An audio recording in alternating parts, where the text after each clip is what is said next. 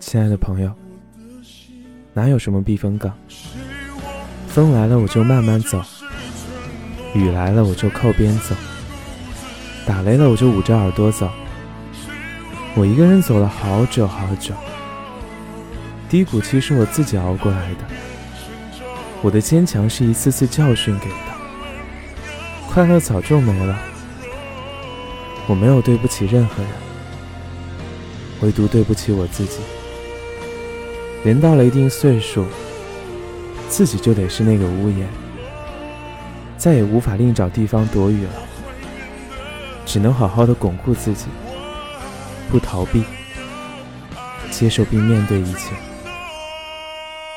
乖，别着急，我们慢慢来，一定可以的。